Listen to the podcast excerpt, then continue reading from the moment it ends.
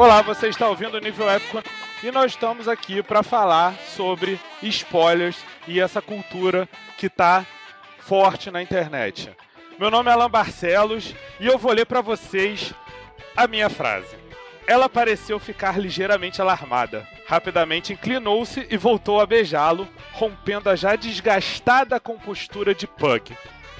Tô aqui com Rafael Monteiro e ele vai ler a frase dele.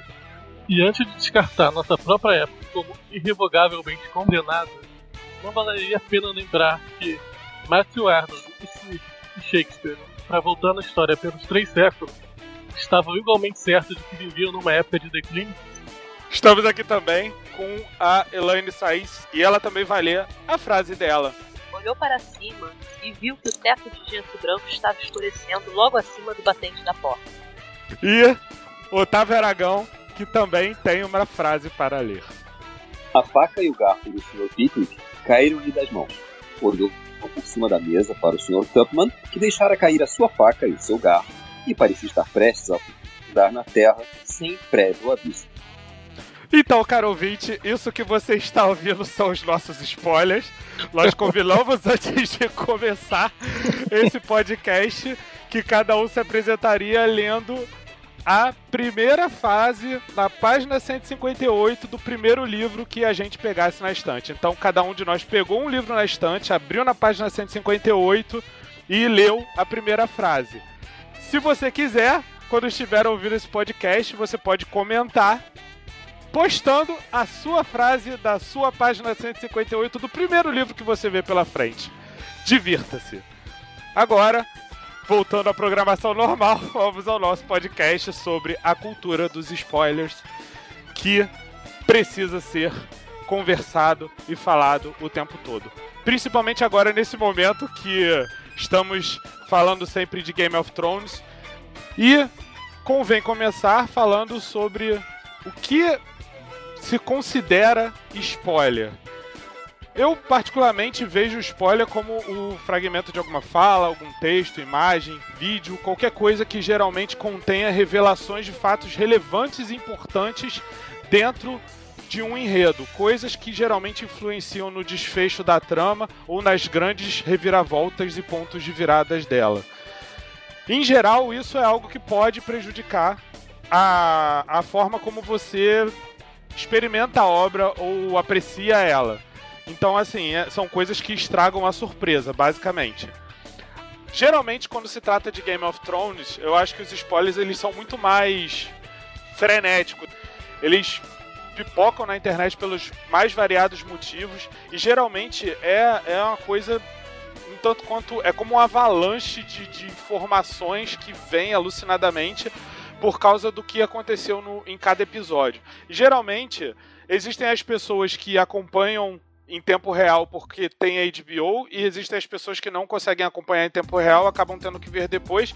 E atualmente não tem mais essa questão, mas antigamente ainda tinha a questão das pessoas que liam, que tinham lido os livros e sabiam que ia acontecer antes.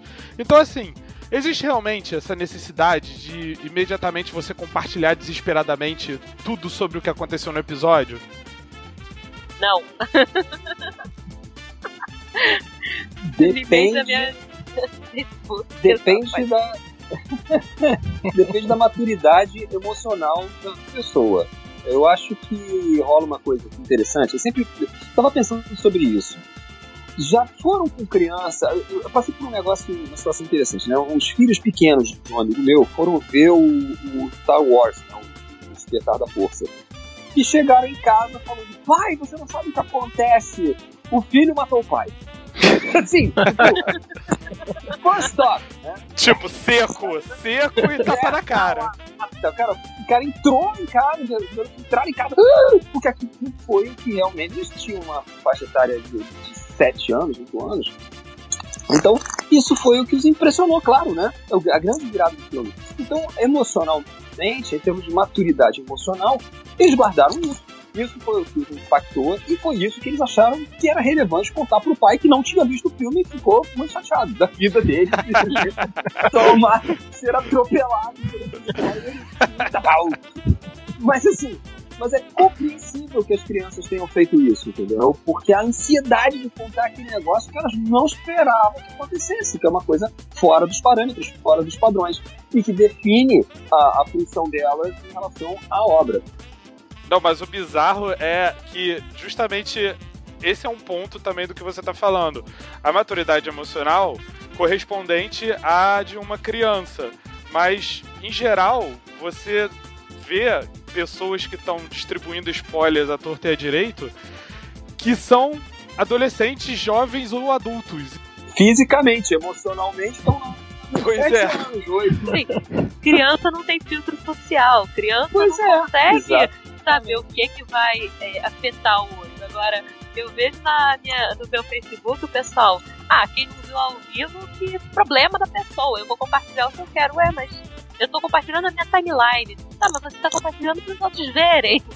É, a timeline Olha. é uma coisa pública. Embora, tipo, o alcance às vezes seja reduzido, Mais ou ela é menos. meio. Ela mais meio ou que. menos. Invariavelmente. Eu, por exemplo, a minha não é chega no. não. Não, sim, assim, é, é uma coisa pública até certo ponto, assim, existe um alcance que é, é limitado pelo, pelo próprio Facebook ou por você definir parâmetros de privacidade.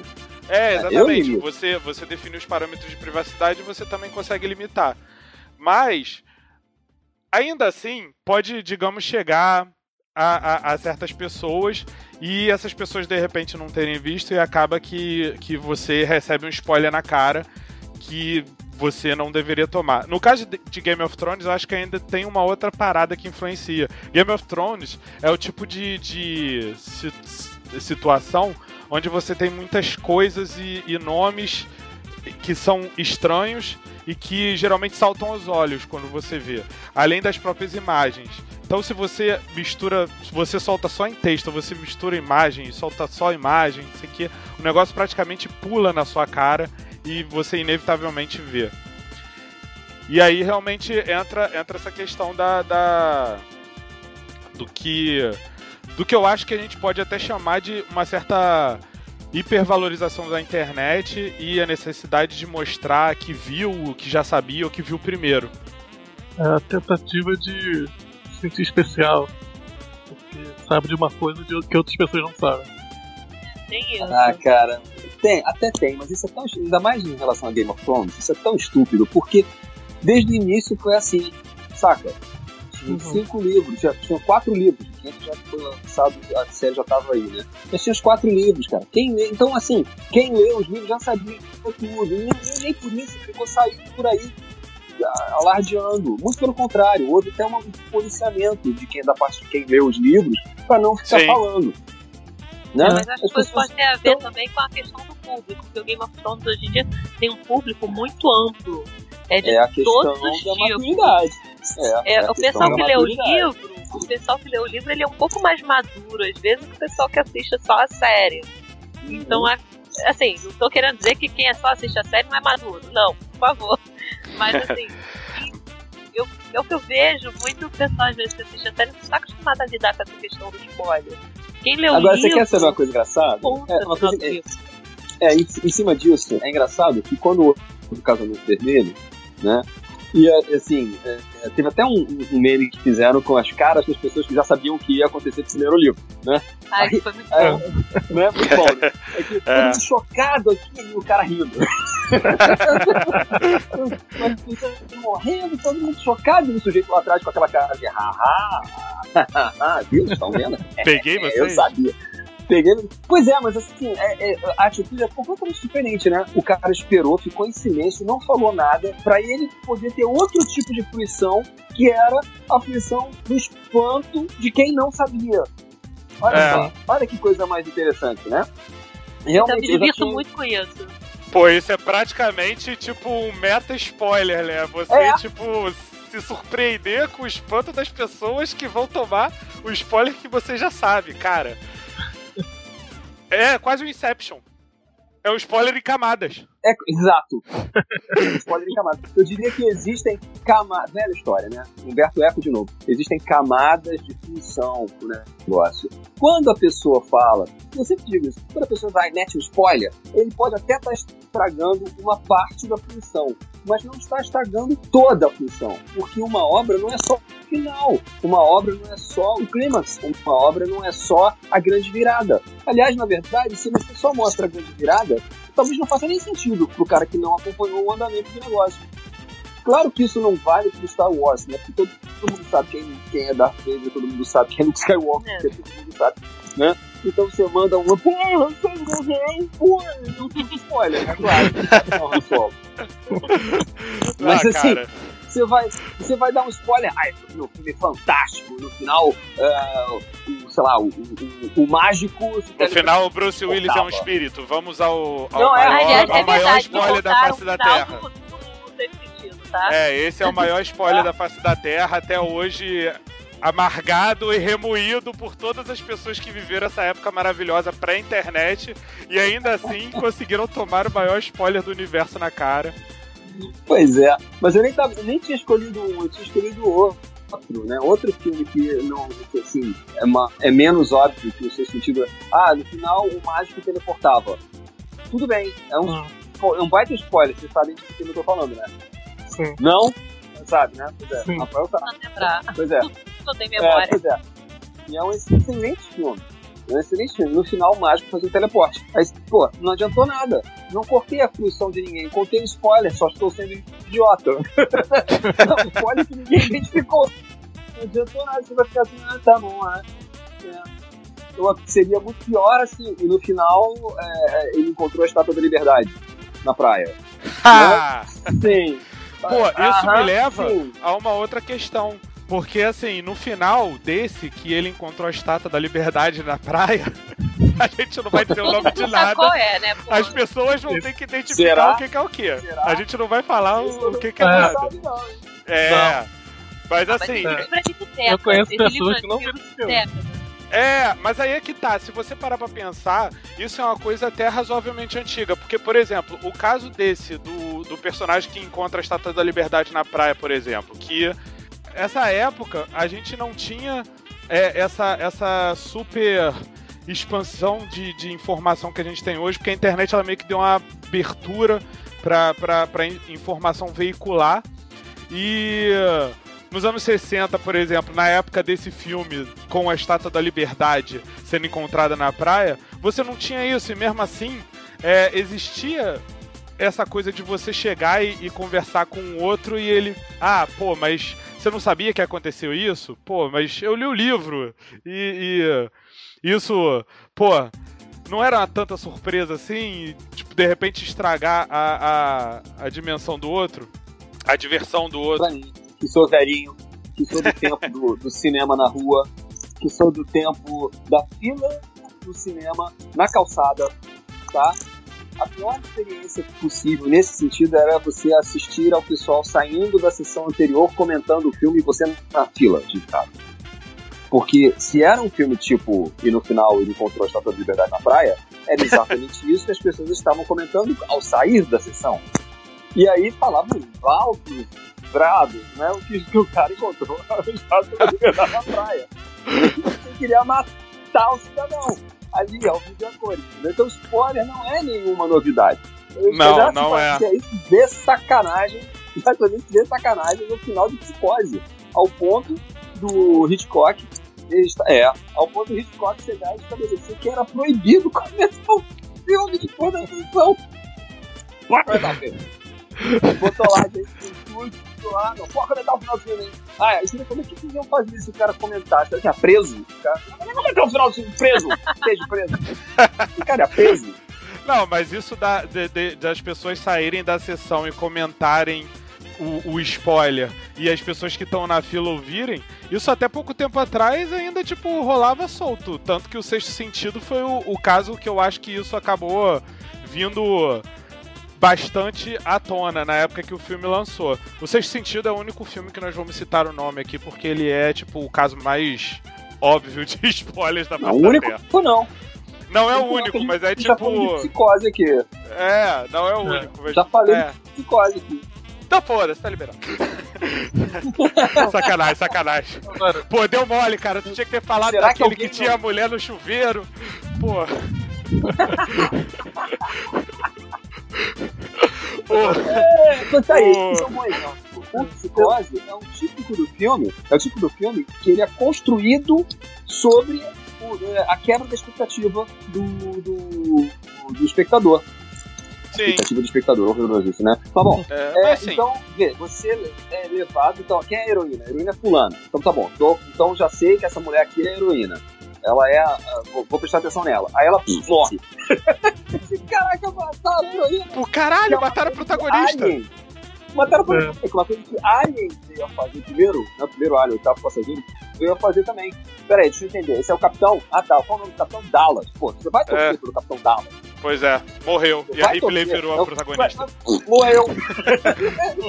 ah, você tá torcendo por ele? É ele? Esse cara é aqui. Morreu, acabou, é agora. Cara, isso é, é assim, é um truque pra te deixar completamente sem chão.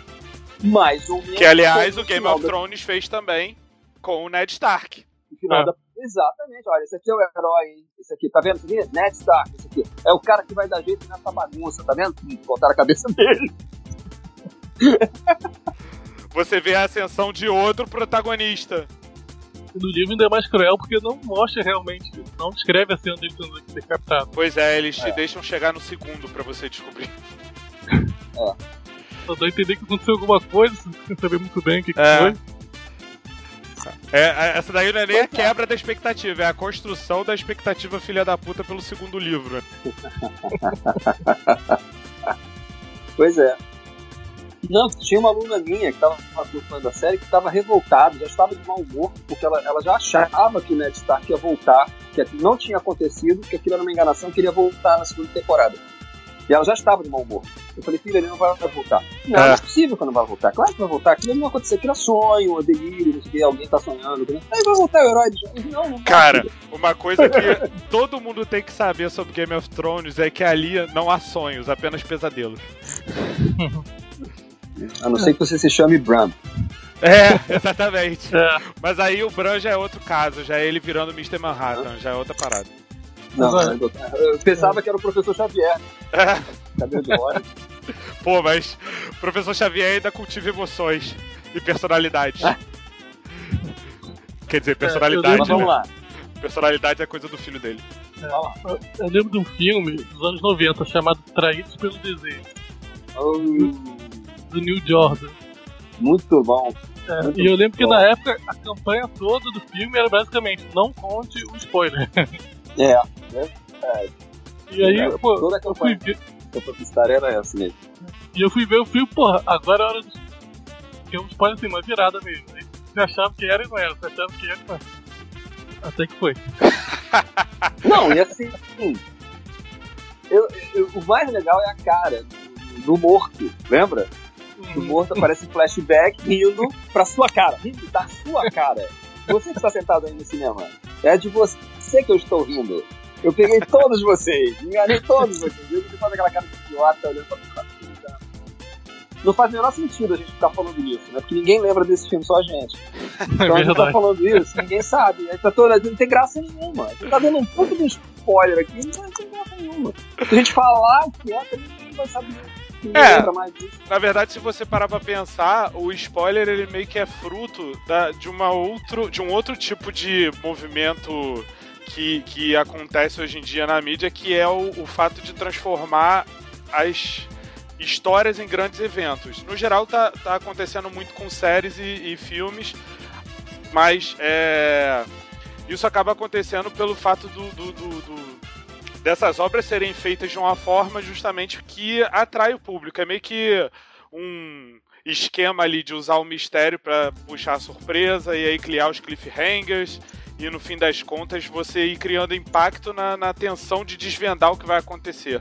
E na verdade, muitos produtores, eu acho que eles já, muitos realizadores, eu acho que eles já constroem pensando nisso, na essa armadilha para desarmar o público, né? E as nossas. Não, a- no Brasil a gente tem uma cultura do spoiler enraizada que é interessantíssima e merecia uma pesquisa acadêmica, na boa. Porque a gente tem as revistas Tititi, Minha Novela, tudo dando spoiler, cara. Se É. você proíbe o spoiler das, teleno, das telenovelas, acabou com uma, uma linha editorial. Acaba com as essas revistas. Porque elas vivem disso. De te contar o que vai acontecer na semana que vem. Não é? E ainda tem uma outra coisa. Ainda tem uma outra coisa. Novelas do, do da Glória Pérez e do. daquele que fez em Pés, qual é o nome dele? Água Viva, Pés, né? Tem celebridade. Gilberto Braga. Todas as novelas da Glória Pérez e do Gilberto Braga terminam com um Rudunit. O que é um Rudunit? Rudunit é, uma, é quem fez isso, que é um, um clichê das histórias policiais. Alguém morre e há um assassino. Aí quem matou Odette Reutemann, quem matou Salomão Ayala, por acaso tem exemplos de novelas que não são da Glória Pérez e, da, e do Gilberto Braga. Mas ok, vocês entenderam. Você deu o exemplo da Odette Reutemann, que foi, tipo, o spoiler mais bem guardado da face da Terra na época que a novela passou. Que foi algo, inclusive, que aconteceu com outras novelas também, com a próxima vítima, outras novelas recentes que tinham é, assassinos mas e mistérios. editorial, sempre no, na última semana eles nunca liberavam os capítulos. É. Exato. É. Tá. Exato. Porém, com o advento do Vale a Pena Ver de Novo, né, e a necessidade de reprisar a novela, cujo final todo mundo já sabia, É. criou-se uma outra necessidade. Qual foi? Criar um final alternativo. É, as gravações o finais alternativas. Aí é o seguinte, isso é uma completa falta de respeito, não apenas com o público. Isso é uma falta de respeito com a história, isso é uma falta de respeito com quem assistiu aquela porcaria, com quem produziu. Por quê? Se você pode mudar o culpado como se fosse, assim, você troca um talher no lugar, significa que essa história ela é completamente anódina, mal pensada. Porque uma boa história policial, quem gosta de uma boa história policial sabe que aquilo tem uma estrutura. E as pistas são lançadas desde o começo para você já ir pescando Exato. o, assassino. E Exato. depois que você pescar, se você for reler ou rever a história, você sacar que as pistas estavam lá o tempo todo. Então, se você me diz, se é aleatório, se podia ser fulano né? e os caras estão falando assim, e dessa vez o culpado é outro. Como assim o culpado é outro? Ah, mas você tá procurando consistência e de roteiro de novela. Tá, tá difícil também, né? Tipo, Ó, então temos que convidar o Lúcio Manfred pra cá, ó. Sacanagem. pô, o problema é que assim, a, a novela ela é programada, sei lá, pra 200 capítulos. Aí, nossa, essa novela tá fazendo sucesso, vamos fazer 300?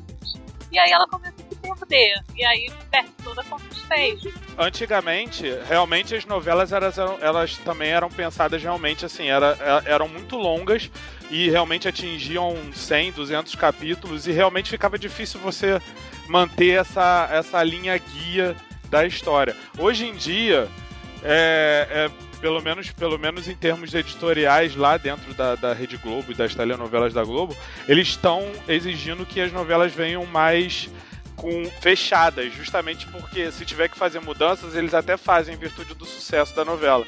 Mas no geral, eles mudaram de perspectiva com relação a isso, pelo menos um pouco, assim, porque eles, eles querem justamente que as novelas tenham um começo meio um fim mais definido, justamente para não se perder no meio do caminho. Embora seja difícil você manter às vezes, porque justamente porque a novela é algo longo, que transcorre meses e episódios, e às vezes inevitavelmente você acaba perdendo o fio da meada.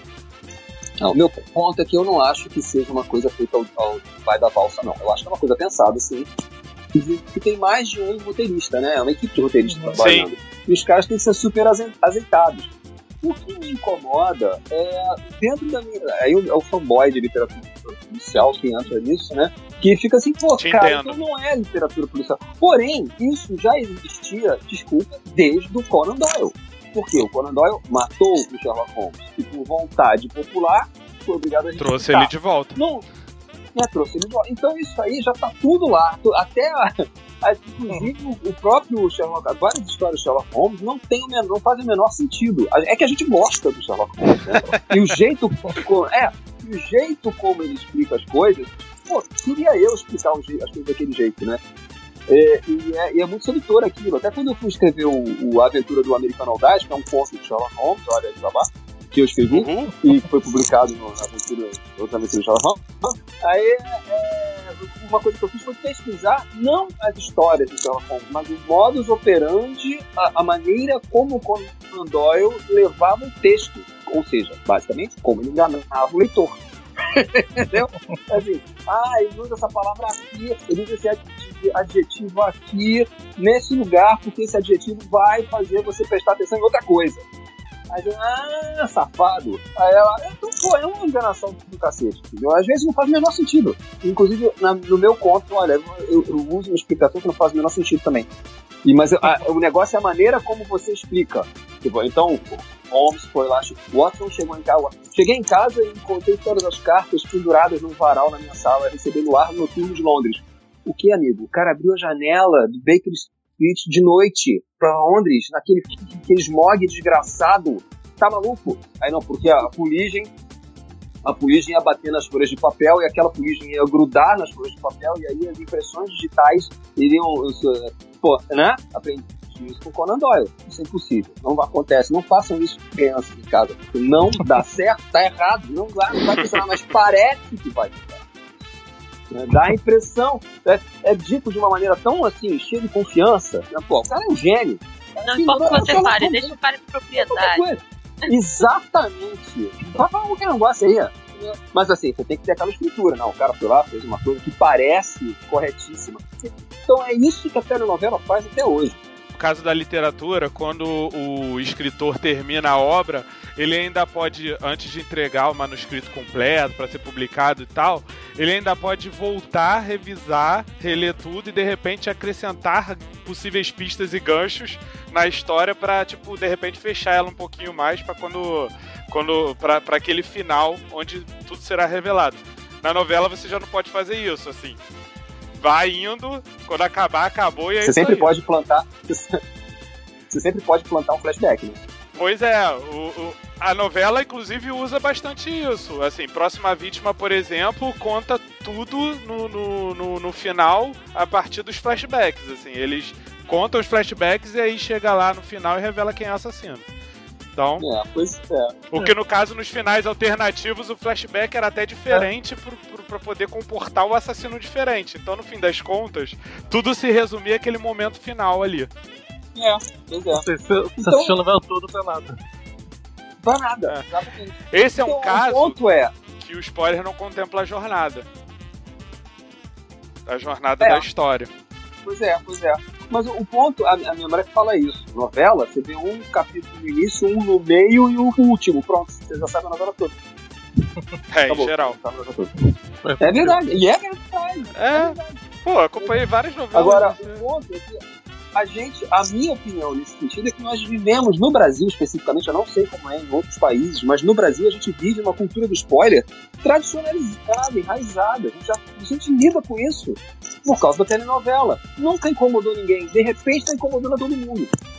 A gente sempre conviveu com isso. A gente sempre conviveu com spoiler, a gente sempre conviveu com a mentira, né? Porque o cara um falso spoiler.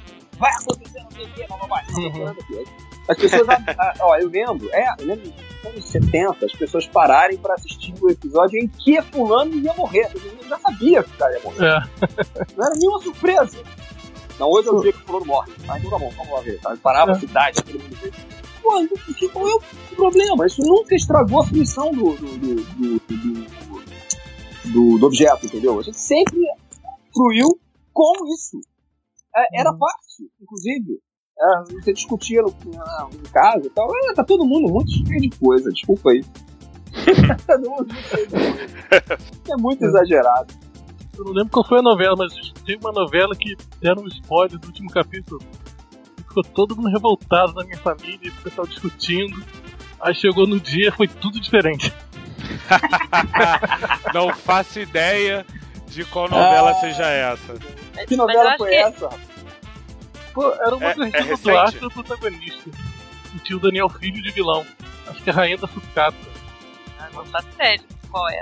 Mas é. assim, eu acho que isso pode ter muito a ver também com a mídia que hoje em dia é consumida. Porque antigamente, essa questão da novela era tudo na TV aberta, todo mundo parava pra assistir um episódio da novela. Hoje em dia, tudo TV fechada, muita gente baixa, né? Não dá pra esconder isso. É. E, então, assim, acaba que as pessoas assistem em momentos diferentes. Fora que a TV fechada, ela reprisa várias vezes.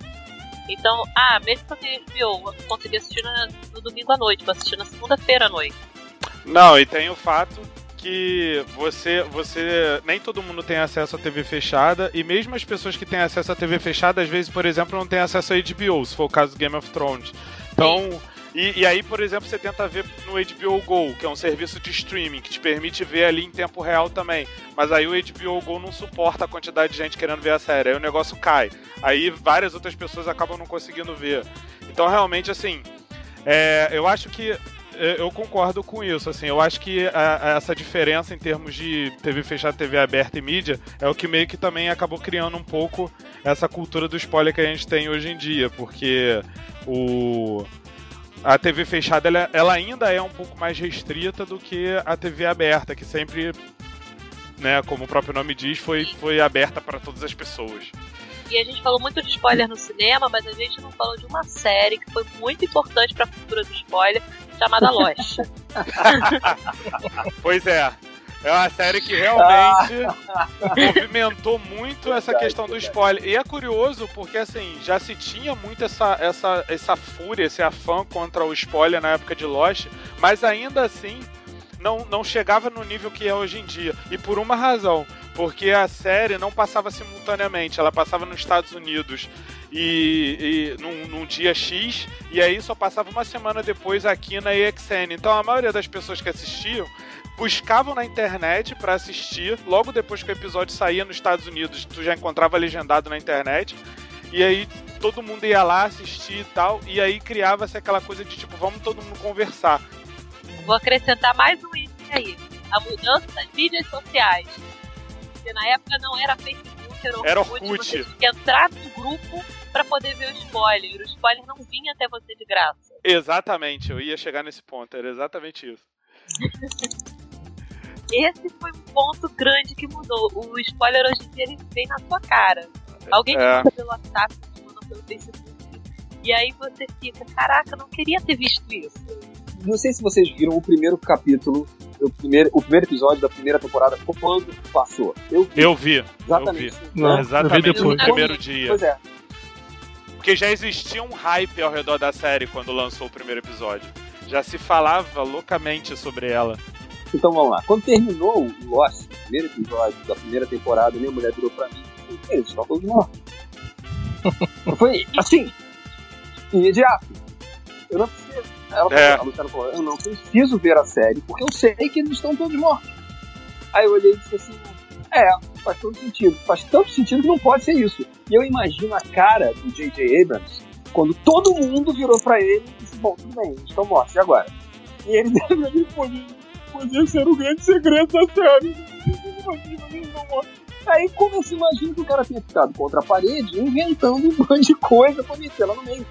Na verdade, no, no caso de Lost, o J.J. Abrams, na verdade, ele, ele se afastou do, do processo criativo da série depois da primeira temporada. É, ficou o Damon Lindelof e o, o Roberto Orsi.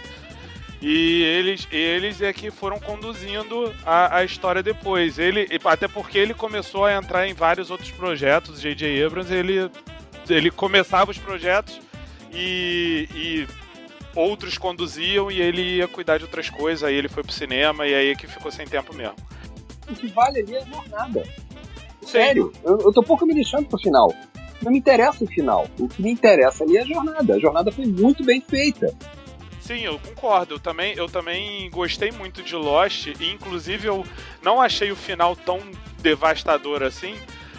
Justamente por causa disso, porque a jornada dele valeu a pena. Valeu Sim. acompanhar até chegar ali. E assim, apesar da gente chegar e falar que eles estavam mortos desde o começo, quando você chega na última temporada e, e eles realmente estão mortos, eles dão a entender que assim, eles não estão mortos desde o começo na ilha. Eles estavam, eles passaram pelo processo da ilha e foram morrendo cada um a seu tempo e ali na sexta temporada se encontraram numa outra dimensão onde, onde eles fecharam aquele ciclo. Então assim, uhum. eu não, eu, eu, eu achei uma jornada interessante de acompanhar, achei uma forma interessante de, de terminar a série e Eu, é, é o negócio que eu falo, assim, eu acho que mesmo você tendo a consciência de que eles estariam mortos no final, não inviabiliza tudo que veio depois. Mas o negócio dessa cultura de spoiler é justamente isso.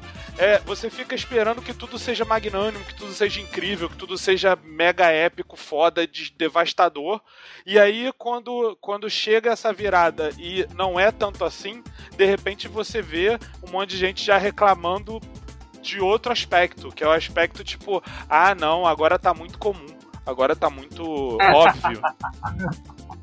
E nós, O que eu acho interessante nisso é que, assim, é, de- perde o valor, todo o resto perde o valor. Porque o É final, ia você falar. não gostou do final, tudo não valeu nada. Foi tudo uma, É, literalmente, exatamente. tudo uma porcaria. Foi tudo uma porcaria. Não valeu. É Não, não gostei. Pô, amigo, como assim? não queria chegar justamente aí, porque, tipo, a série trouxe vários elementos interessantes e, tipo, personagens que eu achei maravilhosos, bem construídos. E no final ficou tudo, ah, vai revelar um mistério do X ou não vai? Vai dizer que, que era aquele parafusinho ali da porta ou não vai? É, Sendo que É, isso não mas aí nesse interessava. ponto, eu acho que o problema foi os args todos, porque a própria série ficou criando todo um clima, não sei o quê, que aí você tá, quando é que você vai me responder isso, então? E aí a série não respondeu. Mas acho que não era. Quando ela tentava responder, ficava, no, na última temporada, ficava um caso, tá, não precisava ter falado isso. Exatamente. Exatamente o meu ponto. É, eu acho que certas respostas são desnecessárias. Mantenha a obra aberta mesmo. Vamos ficar vendo. Nem Twin Peaks. Alguém precisa que Twin Peaks tenha resposta? Não. Alguém precisa disso? Alguém precisa de alguém que explique Twin Peaks? cara, eu vou te falar que eu aqui não sei nem se eu quero ter respostas de Twin Peaks. Porque eu tenho medo de enlouquecer no processo. Mas é essa a graça. É. Só um essa a parênteses do- Ah, então. Só um parênteses do Twin Peaks, que é o episódio 8 dessa terceira temporada, pô. olha, Tem que. Não, vou falar o que acontece. Eu ainda não vi, eu ainda não vi. Muito bom, muito bom, muito bom, muito Não, bom. é um Muito bom. episódio. Assim. Eu não vou falar o que acontece, mas é um episódio que, tipo.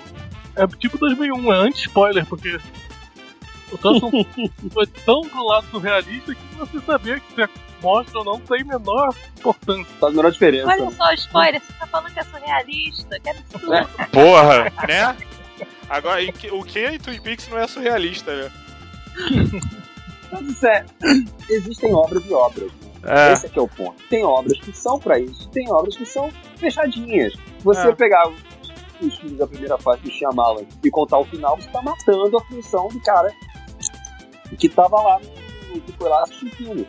Você contar um mistério do livro da Agatha Christie, de alguns livros da Agatha Christie, acho que isso eu queria trazer dois minutos. É, existem pelo menos três livros da Agatha Christie que são assim, você não, não pode comentar sobre eles eles são geniais, mas você não pode comentar sobre eles a não ser que você esteja fazendo uma resenha acadêmica. Que são o assassinato de Roger Ackroyd, o assassinato do Expresso do Oriente e o caso dos Dez Negrinhos. Esses três romances, não sei se vocês já leram. Já leram? Ainda não li esses três. Já. Ah, ah, creme de la creme. Tem que Dez ler esses três e pronto. Eu Tem tenho que que voltar a ter tempo de ler, tá difícil. A Agatha Christie são esses três, esses três e pronto. Você não precisa mais ler, ler nenhum. Eu já li o da.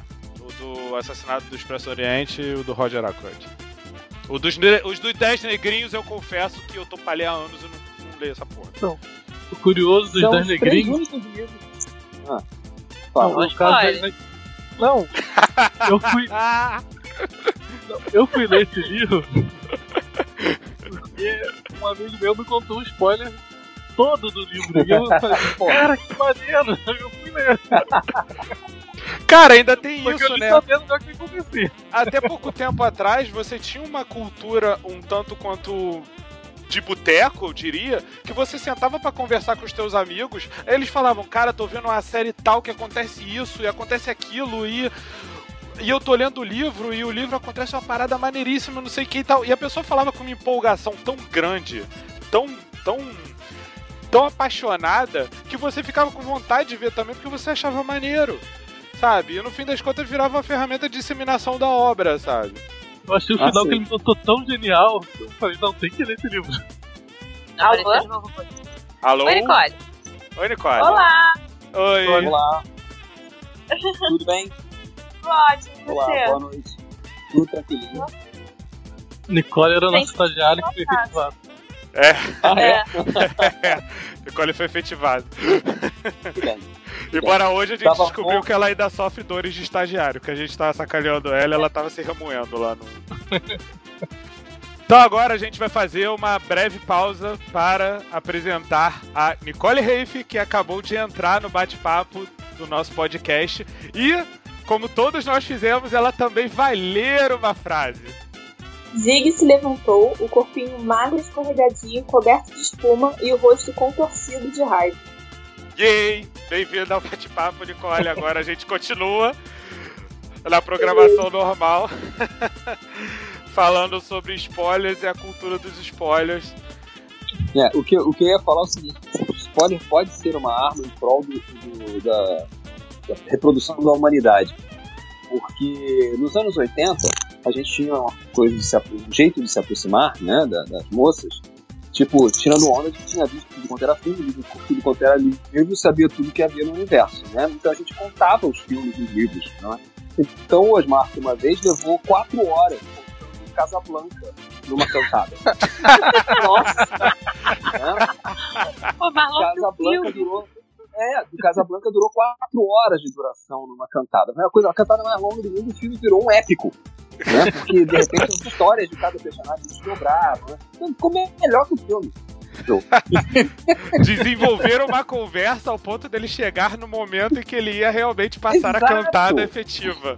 Cara, eu fico imaginando como seria se o Osmarco tivesse dado a cantada usando o vento levou. Eu Acho que ele ia estar Aí até hoje aí- fazendo a cantada. Uma semana, é, uma semana no mínimo. Né? Ter que rolar uma semana de cantada. Não ia dar muito certo. Não tem muito Não, acho que ia ser até hoje. timing. né? Imagina ele cantando a Marcelisa pra, pra garota. Jesus. Mas olha, se vocês pararem pra pensar, faz até sentido. Por quê? Porque você tem que suprir com a voz, você tem que suprir com um método de comunicação apenas, que é a voz, todo um filme que é visual, auditivo, que tem trilha sonora, tem... então você tem que dar aquele escopo geral. É lógico que vai ser muito mais. É claro que vai demorar mais do que isso. Você tem que contar tudo. Não tem jeito, vai demorar mais mesmo. Um épico. Depende, tem um É. livro, tem um livro de quadrinhos que eu comprei uma vez, eu adorei. Ele era contando vários filmes clássicos em quatro quadrinhos. É, então ele contava começo, meio, meio, é, meio e fim, assim. E era sempre quatro quadrinhos pra contar. é, Não consigo lembrar o nome do livro agora. Mas é, era, era assim, tipo, cada, cada filme era uma página. Quatro quadrinhos. Então assim, ele, tinha, ele era puro spoiler. E não, não era quatro horas contando o filme, ele contava os quatro quadrinhos. É um bom Mas quadrinho, mas ele perde aí é toda outra. cantada. É, pois é, não vou cantar ninguém. Não tem que cantar ninguém. Ah, tá bom, três quadrinhos. Tchau, foi embora. Falou. Não, assim, a coisa dessa cultura de spoilers que eu tenho pra, pra comentar é, é- são, são alguns exemplos até que, tipo, me fizeram até pensar nesse tema e sugerir pra gente, pra gente fazer Ah, um Eu podcast. sei que tu é. Star Wars. Também, mas não só isso. Só que assim, eu tenho na verdade dois exemplos. Um deles tem a ver com o Star Wars realmente, que foi na época do Star Wars o Despertar da Força, que a gente até comentou mais cedo sobre a história do Han Solo com Kylo Ren. E assim, por um lado, era curioso porque existiam milhões de teorias sobre o que poderia acontecer o Star Wars. E aí en- entramos naquele mérito. Será que teoria é um spoiler? A partir do princípio que pode ou não acontecer? Eu não sei, assim, todas as minhas teorias do Star Wars o Despertar da Força aconteceram. Logo quando o Kylo Ren matou o Han Solo, eu, eu sabia exatamente que aquilo ia acontecer. E quando aquele momento começou a ser construído, eu sabia exatamente que aquilo ia acontecer. Não, vou, deixa eu contar que ela não contou direito. Tá bom, fala aí. Eu vou lá 4 horas agora. Ai, meu Deus. Tenta que lá vem a história. É, Não, na vai. verdade, a gente tava fazendo um papo de ideias lá lá na Saraiva sobre Star Wars. E a Alan começou a falar as teorias e tal. E ele simplesmente, ele contou praticamente o roteiro inteiro do filme sem ter visto. E eu não tinha, eu não tinha lido nada, eu só tava acompanhando só as notícias e tudo mais. Eu não li o roteiro que. possíveis roteiros vazados, eu li porra nenhuma. E aí, pô, na hora que eu vi o filme, pô, eu só fui lembrando da conversa do Alan. Então tudo ali. Ah, mas em O teoria não Alan, ele consultor para um roteiro e a gente não sabe. É, pois é. Consultou, consultou para o roteiro do Despertar da Força. Solo morreria porque o Harrison Ford tá meio velhinho, né, gente? Então, assim, tem como ficar contando muita coisa. Não, Eu sei que é, é muito feio pensar assim, mas ainda mais com a Carrie Fisher tendo falecido. Mas, sei lá, esse foi o meu pensamento quando eu entrei no cinema. Eu falei, cara, o Solo vai morrer, com certeza. É, e também tem o lance do contrato dele, né, mas. É, não, eu, eu ainda comentei isso também, né? Tipo, ele assinou um contrato que, que prevê que esse seria a última participação dele no Star Wars, porque ele, ele sempre teve as questões dele com a, com a saga. E aí ele assinou um contrato no qual seria o último filme. Eu falei, cara, se esse é o último filme, vou matar ele. Se ele não vai participar de mais nenhum, vou matar ele. Até porque aí começou a vir um monte de trailer. Aí todos os trailers tu viu o Han Solo lá treinando, é, treinando ou servindo como uma figura de mentor ou, ou paterno pra rei. Aí eu falei, pronto, ele assinou o último contrato e agora ele vai da síndrome de Obi-Wan. Ele morre no final. Não tem essa. Mas, tipo, fora outras coisas. Mas não, não era nem isso que eu, que eu ia citar como exemplo, não. Mas sim, é um exemplo. A questão da teoria em relação ao spoiler, assim. Tipo, você teorizar sobre alguma coisa, especular, não necessariamente é dar spoiler sobre ela. Se acontecer de realmente ser verdadeiro, aí é aquele negócio, você acertou. Foi, foi uma sorte, uma teoria, uma dedução de, de Sherlock Holmes, digamos assim. Mas assim, eu não. É, não. não, não mas Ora, não ora, creio ora, que temos seja. Sherlock Holmes aqui. Oh, é. Dispensa a humildade, fica ali do lado. Não, tô brincando. Mas assim, tipo, é, na verdade, muitas das coisas que eu teorizei foi- foram puras deduções, e no fim das contas acabou que se provaram verdade no roteiro. Mas assim, o que eu ia falar, na verdade, é que enquanto tava tendo toda a divulgação do Star Wars Despertar da Força, uma coisa me deixou particularmente chocado. Porque as pessoas, algumas pessoas estavam discutindo que não queriam ver nada, não queriam ver trailer, não queriam ver fotos, não queriam ver nada. E aí saiu a- uma foto do Luke Skywalker usando a roupa dele de Jedi. E aí ficou todo mundo, e aí ficou, aí essas pessoas ficaram assim: "Não, eu não vou ver, eu não quero ver ele vestido com a roupa de Jedi porque é um spoiler". Falei: "Cara, se o spoiler é uma reviravolta do, do, do roteiro, é algo que pode estragar uma surpresa, você vê, a roupa que o cara tá usando não vai estragar em nada a sua experiência. Isso me leva ao outro exemplo. Recentemente, com A Torre Negra, o filme do Stephen King, que, foi uma, que, que me levou a pensar numa outra coisa. E aí vocês, vocês é, comentem, dependendo do que vocês acharem sobre isso. É, eu- enquanto estava tendo a divulgação da Torre Negra, algumas coisas estavam sendo ditas e divulgadas e veiculadas.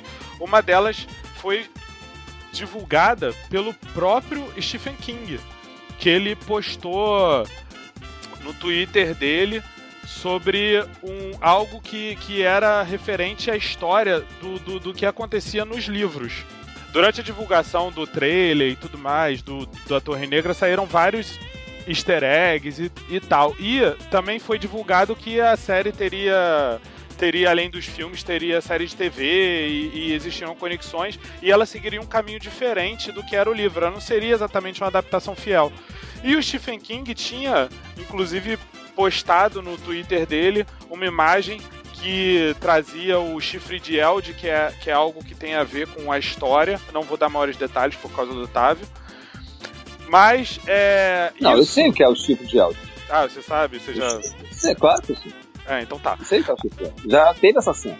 Ah, Eu então tá. pelo livro 3. O livro Ah, tá. 3 é que rolou lá.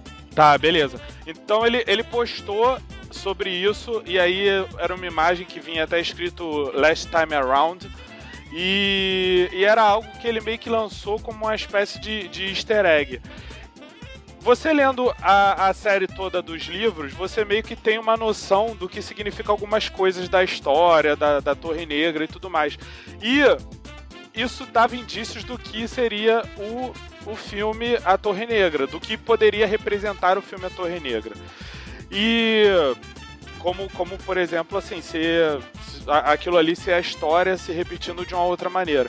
Aí eu vi várias pessoas comentando que, tipo, não, sou grande fã de A Torre Negra e tudo mais e tal, mas não quero ver nada sobre o filme e não quero ler nada sobre o filme, porque eu não quero, mas assim, o pouco que eu vi do trailer eu já achei muito diferente, não tô curtindo, não tem nada a ver com os livros.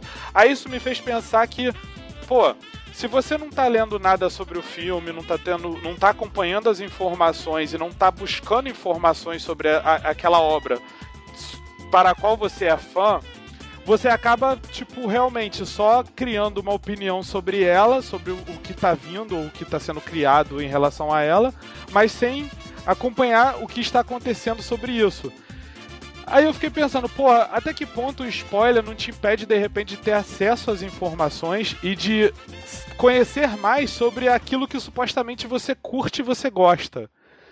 Aí eu tenho uma opinião um pouquinho diferente, porque eu fujo de trailer da Marvel como o Diabo Pode Dar Cruz. É, o Rafael sabe disso. Eu, eu, às vezes, eu fecho o olho, tampo as orelhas e peço, me avisa quando terminar esse trailer. Porque eles adoram contar o final do filme. É, existem casos e casos, obviamente. A Marvel realmente então, é um pouco exagerada nos trailers dela. Nenhum supera esse último Internador. Ah, sim. Não. Não, isso foi um absurdo. Eu nem eu vi o filme sem ter visto. Eu não vi o filme, mas eu sei o final. Eu vi. Não, eu vi o filme sem ter visto os trailers. Tá? Então eu fiquei assim, eu vi o filme, terminou o filme e falei, por que, que as pessoas reclamaram tanto? O quê? É sensacional. Futuro? Eu terminei, é. O e, cara, Genesis. que viradão. É, que viradão. Eu não contava com isso. Olha só. Aí eu vi depois eu vi os trailers. Aí eu disse, ah, entendi. eu acho que as pessoas estão muito sensíveis, cara. E não é de hoje. Isso, isso, só, isso só piorou. As pessoas com, com essa coisa de eu quero que alguém dentro da caixinha. Ai meu Deus, não mexa na minha caixinha. Porque a minha caixinha você não pode tocar, não sei o que lá. Pô, cara, tá tudo muito chato, cara. Deixa o cara fazer isso, deixa o cara falar acha. Darth Vader ser o pai do Luke, pra mim não era spoiler, sabe? Eu já fiquei sabendo disso. Então, antes mesmo de assistir os filmes. Normal, né? Normal. Seria normal se ninguém soubesse, pô. É. Não, sim. Mas. Sei lá, eu nunca tive muito problema com spoiler. Eu confesso que eu tenho tido um pouco mais agora, principalmente com série. E um grande exemplo que eu tenho foi, tipo, assim, durante muito tempo eu assistia série que ninguém assistia, exatamente porque eu, eu só eu assistia, então ninguém ia me contar. E aí teve uma série que acabou agora, que eu acompanhava quando eu era mais nova, só que foram sete temporadas, e depois da quarta eu parei de ver porque ficou chato. Que era Free Little Liars. E assim, pra mim ninguém assistia, só eu na época. E aí tinha questão lá de quem era X personagem. E aí teve um episódio que meio que falaram quem era a pessoa. E aí uma amiga minha postou no Facebook, falou, plano de tal é a Ei. Gente, eu excluí ela do Facebook. Chateada. o negócio. E aí ela vai postar no Facebook dela. não, Apesar de eu não ter muito problema com spoiler, mas essa vez eu fiquei super chateada. É, a ilusão de você achar que, tipo, assim, você está vendo a série e a série não é muito falada por aí, e aí de repente quase ninguém está vendo. É. Mas aí você de repente descobre que sim, as pessoas estão vendo e estão prontas a contar o maior segredo da série na, no primeiro momento. Isso traz de volta para aquilo que a gente falou, é a necessidade às vezes de mostrar que, que, que viu a série, que está vendo a série, que é e que, que, e que sabe agora, que do, detém um conhecimento que talvez as outras pessoas não detenham.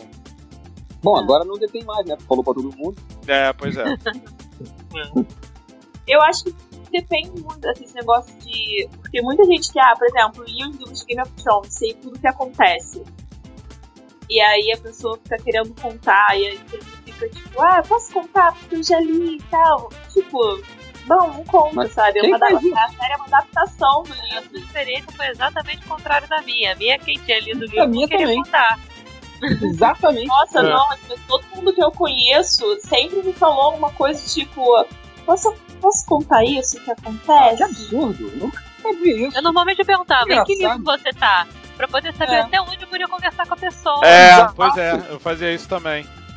Mas, ó, estamos chegando à conclusão que é aquilo que eu falei no início. Tudo é uma questão de maturidade.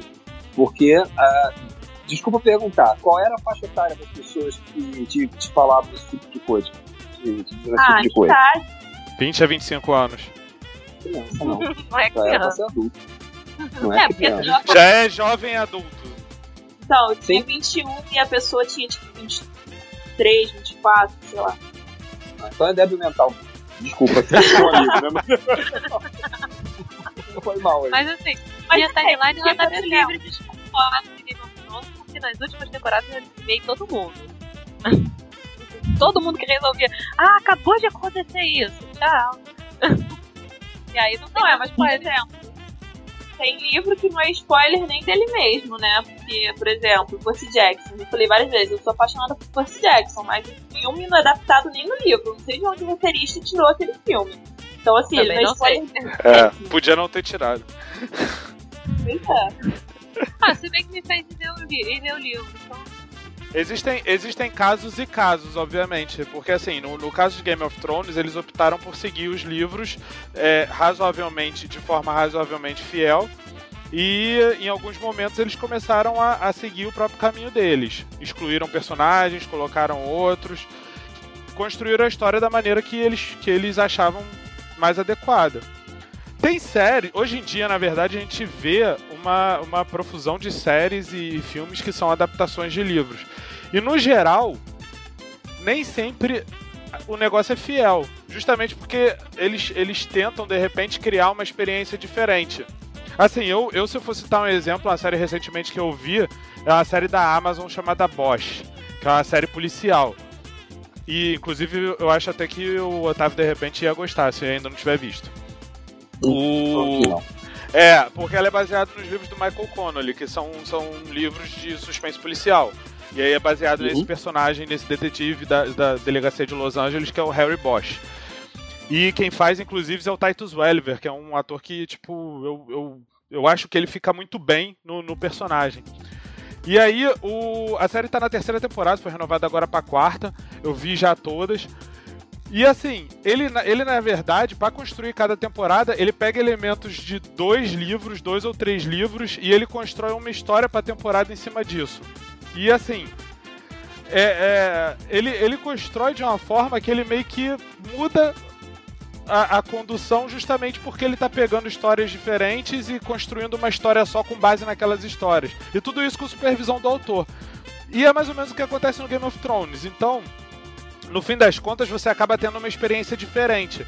Isso é que eu acho que, no fim das contas, é, é, é uma coisa legal, porque você lê o livro e você tem uma experiência, você vê a série e você tem outra diferente e que não necessariamente precisa ser aquilo que você imaginou enquanto estava tendo o livro, sabe? É, você já viu O Homem do Castelo Alto? Ainda não. Eu já li o livro, mas eu ainda não, eu vi só acho que o primeiro e o segundo episódio. Inclusive tá na minha lista aqui para pri- ver dentro em Eu breve. vi a primeira temporada. Vi a Eu primeira temporada só. Eu gostei muito da primeira temporada. Agora, assim, é, é um, universo paralelo ao livro. E eu diria até que curto mais a série do que o livro. Apesar É? do livro ser muito bom. Né? Uhum, uhum. Mas isso sou eu, né? O herege. né?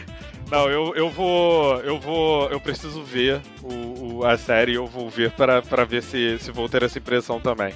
Porque eu curto muito o livro. Eu, inclusive, eu, eu, na época que a série saiu, eu fui tentar. Eu fui ver justamente porque, tipo, eu tinha lido o livro, eu gostava e tudo mais e tal. E eu achei, porra, que foda! Fizeram a série do Homem do Castelo Alto e quase não foi divulgada na época. Aí, É, Tipo, a série lançou, eu falei, caraca, que maneiro. E tem uma atriz que eu gosto muito, que é a Alexa Davalos. Eu gosto muito dela e ela não aparece em quase linda, nada né? nunca. Linda. É. E. E aí, tipo, eu fui. Eu fui. Eu fui, comecei a ver e tal. E aí, porra, só que eu tava vendo na época que. na época, logo na época que lançou. E acabei vendo dois episódios e por causa. Não sei porquê, eu acabei não conseguindo ver mais nenhum. E aí, cara, eu tô tô com muita vontade de ver a porra da série, cara.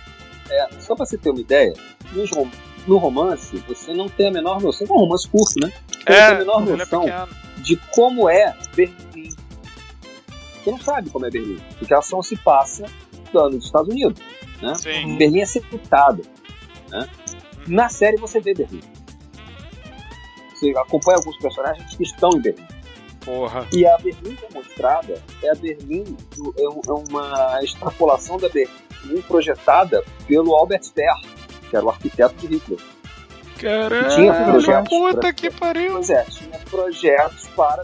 Então você vê ali o, o que teria sido a Berlim nazista ganha- depois da guerra ganha. E isso nem tem cheiro no livro. Caralho, Então, que o meu lado foda. designer, o meu lado designer ficou soltando foguete, né, cara? Caraca, os caras construíram a do Albert Speer, cara, que maluco! É uma insanidade, cara. E, é- e assim, você tem um vislumbre da resistência né, muito maior do que você tem no romance. Você tem um vislumbre da, da, da estrutura do lar japonês dos Estados Unidos muito mais detalhado do que você tem no romance. No romance você vê o casal e tal, mas no- na série você des- é, desenvolve esse casal, você desenvolve os personagens de uma maneira que é inesperado, para mim, pelo menos para mim foi inesperado.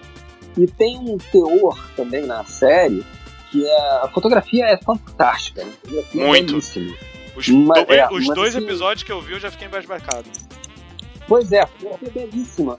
E uma, uma- ela te passa todo o clima, clima de desesperança nos Estados Unidos, em contraponto com a Berlim ensolarada. Ha! A Berlim é toda brilhante. Sensacional. Berlim é, bri- é brilho só. Berlim é linda, né? E a América é aquela coisa ah, ah, densa. Cara, isso você não tem no romance. Não tem como você ter no romance um negócio desse. Né? Eu tava com É muito. fantástico, cara. O meu medo nessa série é que, dado o histórico de adaptações do Philip K. Dick, e como eu tava vendo que tava se afastando do, do livro, eu falei, pô, Sim. não, Não, por isso que eu tempo. fiquei só na primeira temporada. Eu fiquei só na primeira temporada. Não, não, não tive a menor curiosidade de ver as outras. Eu achei que a primeira temporada fechou maravilhosamente bem. Cara, tem um negócio. Posso, posso falar? Fala, fala aí. Fala. Posso falar? Posso falar? Posso Fala. falar, gente? Como é que uma família de um alto escalão, cujo, cujo pai é do alto escalão nazista, lida com um primogênito que está sofrendo de uma doença que é esclero... análoga à esclerose múltipla? Pela ordem do partido, o que, que acontece com essa criança? né? Pois é. Só que o cara é do alto escalão nazista. Vejam, esse é o tipo de discussão que a série traz. E que o romance passa ao largo. Porra, interessante, hein? Aí, é exatamente aquilo que eu disse. A série traz uma experiência diferente do livro. E o que você acabou de fazer comigo era outra coisa que a gente estava É um falando. spoiler. Porque você É, está dizendo eu algo que dar um não é um spoiler. não. Não necessariamente é um spoiler, porque não é algo que necessariamente estraga uma surpresa do enredo. Você está me contando algo que faz parte da história e que realmente acrescenta um quê a mais à história. camada. Uma camada a É uma mais à história. amigo. E isso, assim, isso que você tá falando, tanto de Berlim quanto do fato do, do um nazista do alto escalão ter um filho deficiente que precisa esconder isso, cara, só me deixou com muito mais vontade de ver a série, só me deixou muito mais curioso. Eu também. Pois é. Porra, não, você não pode chegar e taxar tudo como spoiler, porque não é assim que as coisas funcionam, sabe? Mas, é- mas esse, esse, esse frisson todo é tudo de Game of Thrones, é porque, por exemplo, você falar, o Joffrey faz isso no próximo episódio. Significa que o Joffrey tá vivo. Significa que ele não morreu. Então É. um spoiler de que ele não morreu nesse episódio. Então acaba que você tem essa questão com alguns com algumas séries, porque tem séries Não, não simplesmente Mas peraí, você o falar que o personagem tá aparece. vivo? Não, eu tô. eu tô Como é? Eu tô lá atrás. Assim? Vamos partir pra, agora a gente vai partir do spoiler pra pós-verdade. Não, eu não falei da história dessa temporada, entendeu? Eu, eu tô lá atrás, porque tá lá no começo. Mas assim, tudo que você falar, fulano faz isso, é porque ele não morreu. E é uma série que, ah, qualquer um pode morrer. Então, a graça da série é essa. Então o fato de você falar alguma coisa no episódio seguinte acaba que você é, não. que você já confirmou uma questão no episódio anterior. Então tem isso. Tem, tem algumas séries que acaba que qualquer informação pode ser um spoiler. Realmente tem essa, essa questão mesmo. E aí a gente, no fim das contas, isso entra no, no, na, numa outra questão. Assim, isso, isso significa que existem casos e casos, e no caso do spoiler, de dar spoiler, de falar sobre o que você gosta na internet ou não, além da questão da maturidade emocional, eu acho que, acima de tudo, acho que viria realmente o grande elemento quando se trata de qualquer coisa na internet: ter bom senso. Eu acho que é isso que às vezes falta quando se trata de spoilers. E geralmente. A, é, o bom senso geralmente vem com a maturidade emocional. Então, assim, Na internet existe? Eu não sabia. Pois é, eu acho que é aí é que tá a grande questão. Eu acho que assim, tipo, eu acho que você tem que ter o bom senso do que você pode falar e do que você não pode falar. E é aquele negócio, né? Respeitar o desejo do outro se ele não quiser saber nada. Assim, eu particularmente considero. Game of Thrones quando termina a temporada. Então a gente não discute Game of Thrones quando ele tá, no, quando ele tá lá. É. Então é, é. questão de. A gente sabe que ele não quer. É. então a gente, quando ele tá lá, a gente não discute. Discute pelo, pelo WhatsApp, discute qualquer outro meio, mas discute na presença dele. Que é pra não estragar pra ele. Sim. Eu particularmente considero certas coisas, certas atitudes em relação a spoilers um tanto quanto exageradas. E eu acho que você realmente não querer saber nada sobre nada, eu acho um pouco de exagero. Mas é aquele negócio, se é o desejo do outro não querer saber nada, cabe a mim respeitar, porque é aquele negócio, né? O meu direito acaba quando começa o dele. Então, eu acho que, tipo, no fim das contas, com essa coisa de spoiler, eu acho que é isso, assim, tem que ter bom senso. A não ser que você seja um pesquisador e esteja escrevendo um artigo sobre determinada obra. Exatamente. E aí a gente entra num outro ponto, que é o que você vai falar agora, Otávio, que você lançou na internet e a gente né, fez, fez o convite para você vir justamente por causa disso, que é assim, será que é possível fazer uma resenha acadêmica e analítica de uma obra sem dar spoiler? Em uma palavra? É, diz aí. Não, não dá. Nossa, eu já sabia disso. Não. Por que, que não dá? É muito simples. Se você vai fazer uma resenha acadêmica, você vai estar tá fazendo o quê? Cruzando dados, você vai estar tá comparando obras, você vai estar tá fazendo uma análise profunda de toda, toda a estrutura daquela obra. Então, quando o Humberto Eco fala, o Frederick Jameson fala sobre, por exemplo, o Blade Runner, ele não está preocupado se você não viu o filme. Ele está preocupado com a obra em si. Ele não está ali para fazer uma, uma publicidade do filme. Exatamente. Ele está ali, é, ele tá ali para analisar a obra de arte.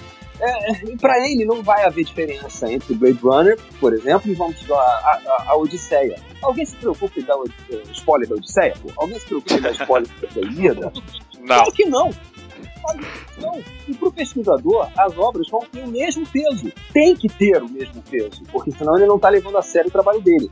Então ele não pode omitir sabe? Eu acho que há uma, uma, confusão. E a gente tem que, é, e a gente tem que também separar, assim, existe uma diferença entre você fazer uma resenha acadêmica e você fazer uma resenha jornalística. O que a gente Exatamente. faz, por exemplo, no nível épico, Exatamente. é uma resenha jornalística, que pode ou não ter spoiler dependendo do nível de abordagem que a gente queira dar. Agora, numa resenha acadêmica, é outra coisa.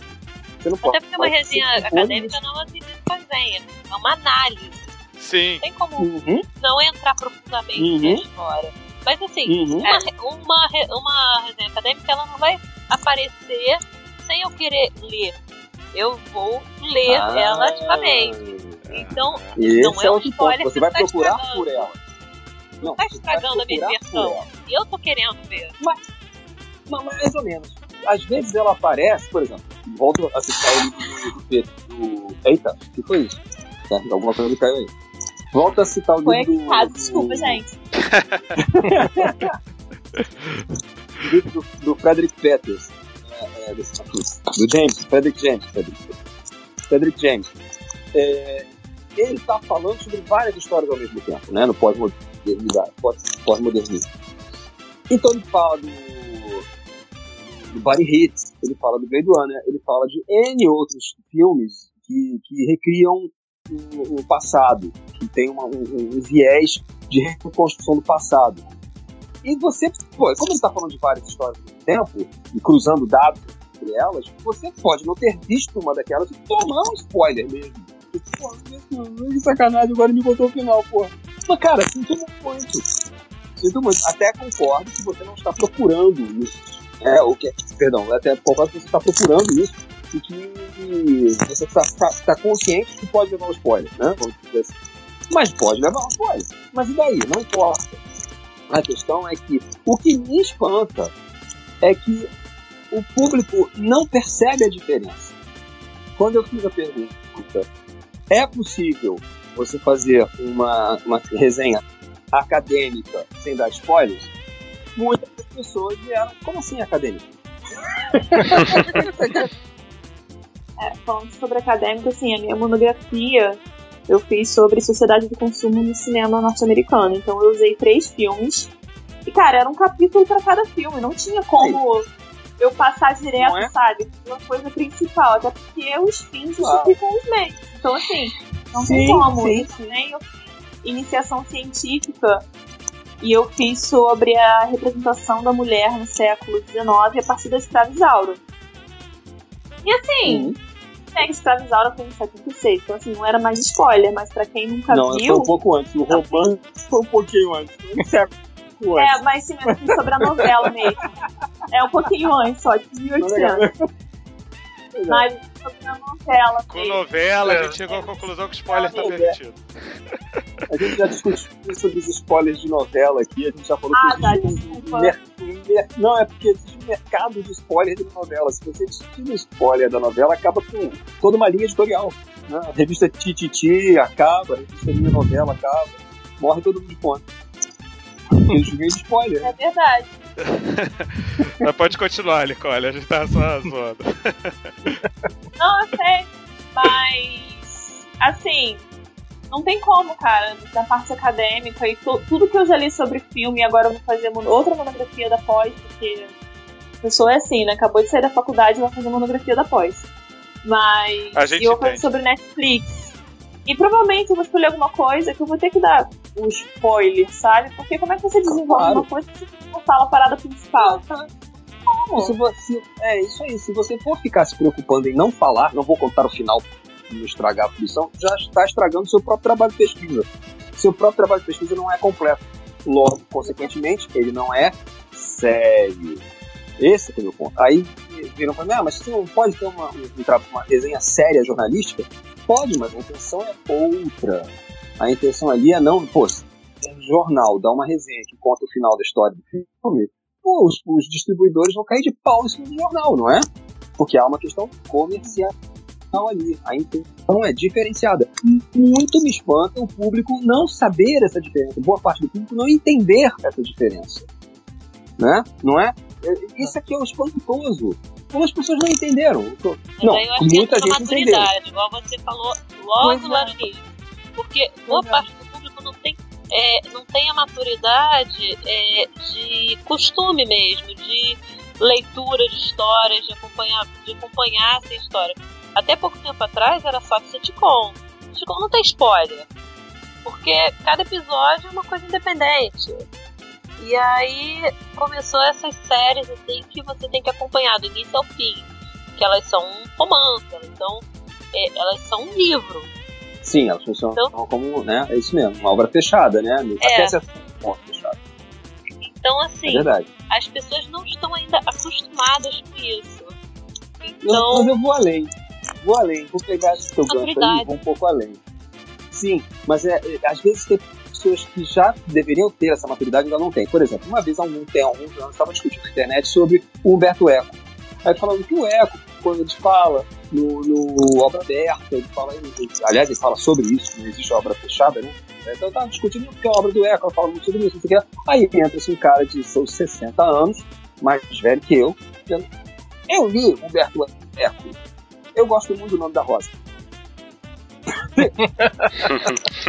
Amigo, Desculpa, não. não, não eu também gosto do nome da rosa, mas é. Também adoro o nome da rosa, mas não é disso que nós estamos falando, exatamente. É disso que a gente tá falando, cara. Pô, sabe? O cara vai querer entrar na discussão contigo citando um livro, um romance. Eu li o nome da rosa, eu li a Ilha do Dia Anterior, eu li o, o Pedro que ficou, eu li uma porrada de romances com o Humberto Eco. Mas por que, que o Humberto Eco fez os romances que ele fez? Porque ele foi desafiado por um aluno, você sabia dessa?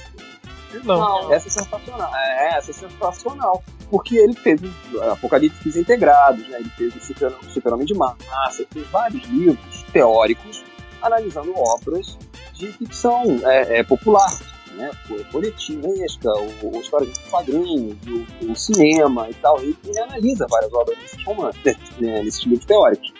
Aí, em sala de aula, um garoto virou se levantou e Olha só, desculpa aí, adoro o seu texto e tal, mas você não está falando sem propriedade. Aí o Eco, como assim? Eu tô falando sem propriedade, moleque, olha o respeito. aí, aí o garoto falou: Não, o senhor está falando sem propriedade. O senhor, por acaso, já escreveu algum romance? Senhor sabe qual, o, qual é o processo de escrita? O senhor está falando mal do Ray Bradbury. Ele mexe o cacete no Ray Bradbury. Ele diz que é kit. É kit. E eu concordo. Naquele ponto que ele analisa, é mesmo. Mas ok. Eu sou uma fã de Bradbury do planeta. Naquele ponto é kit mesmo. É... E aí o Humberto Eco se viu num beco sem saída. Ele realmente nunca tinha escrito nada um romance, não, não tinha feito literatura. E aí ele foi e pensou, pô, tem que sair desse beco, né? E, e escreveu o nome da Rosa. E escreveu o nome da Rosa. Pô, né? É só Humberto Eco cara. Tu vai escrever, até desafiado pro moleque. É, tu vai escrever o nome da Rosa. Caralho, eu queria ser o Humberto Eco. É, né? pois é. Aí, cara, aí ele falou que foi a melhor coisa que aconteceu com ele, de vários motivos, inclusive financeiro. Né? Óbvio. Mas, é, mas é, foi muito bom porque ele melhorou a escrita teórica dele depois que ele fez os romances. Aí ele teve, passou a ter duas carreiras: a carreira de romancista e a de teórico, sendo que uma trabalhava em paralelo à outra, uma alimentava a outra. Olha que coisa doida. Eu concordo Porra, plenamente com essa atitude dele. Eu acho que tem que ser assim mesmo. Todos nós devemos fazer assim. Agora, a questão toda é: o público vê isso? Será que aquele moleque lá leu o livro da Rosa e leu os livros do Eco? Isso é o ideal, né?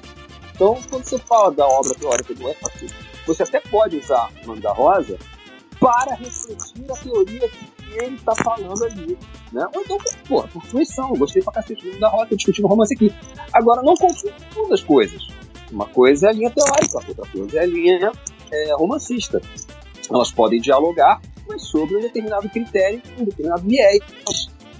E eu acho que está faltando esse viés pra galera.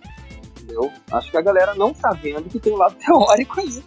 Que tem uma parte que você precisa estudar, né? E que não pode ficar preso essa questão do spoiler, que isso é uma infantilidade.